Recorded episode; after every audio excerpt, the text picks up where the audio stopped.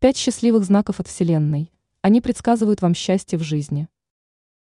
Согласно народным приметам, случайно уронить и разбить тарелку или чашку – хороший знак, сулящий счастливые события. Рассказываем, какие еще знаки предсказывают счастье в жизни. Что предвещает счастье в жизни? Если вам в тарелку с едой или чашку с напитком упала муха, не стоит расстраиваться. Это предвещает счастливое известие, которое изменит вашу жизнь. Если за вами на улице увязалась собака или кошка, не отгоняйте животное, прогоните удачу. Если под крышей вашего дома свела гнездо птица, это к большому счастью. Также очень хорошим знаком считается найти старый ржавый замок. Такая находка сулит избавление от всех неприятностей. Ранее мы рассказывали, как понять, что человек вам завидует.